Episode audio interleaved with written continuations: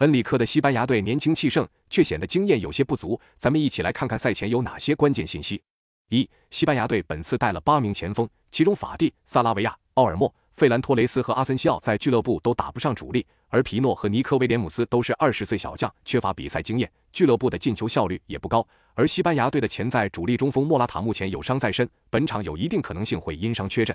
二、西班牙队主帅恩里克是前巴塞罗那俱乐部主帅，本次大名单有八人是巴塞罗那俱乐部的，而这也使得恩里克颇受指责，认为他任人唯亲。其中中卫加西亚在俱乐部表现不佳，左边卫阿尔巴在俱乐部一度丢掉主力位置，两名前锋法蒂和费兰托雷斯在巴塞罗那也踢不上主力，尤其费兰托雷斯还是恩里克女儿的男朋友。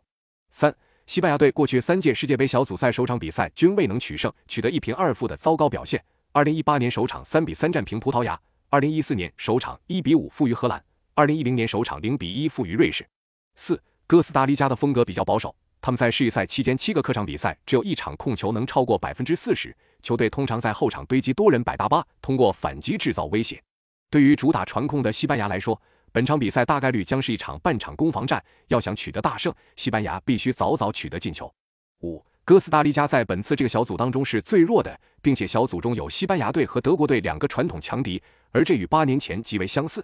在二零一四年德国世界杯，哥斯达黎加与乌拉圭、英格兰、意大利同组。结果不被看好的哥斯达黎加利亚三支老牌强队拿到小组头名，并且最终闯入八强。本场比赛你更看好谁？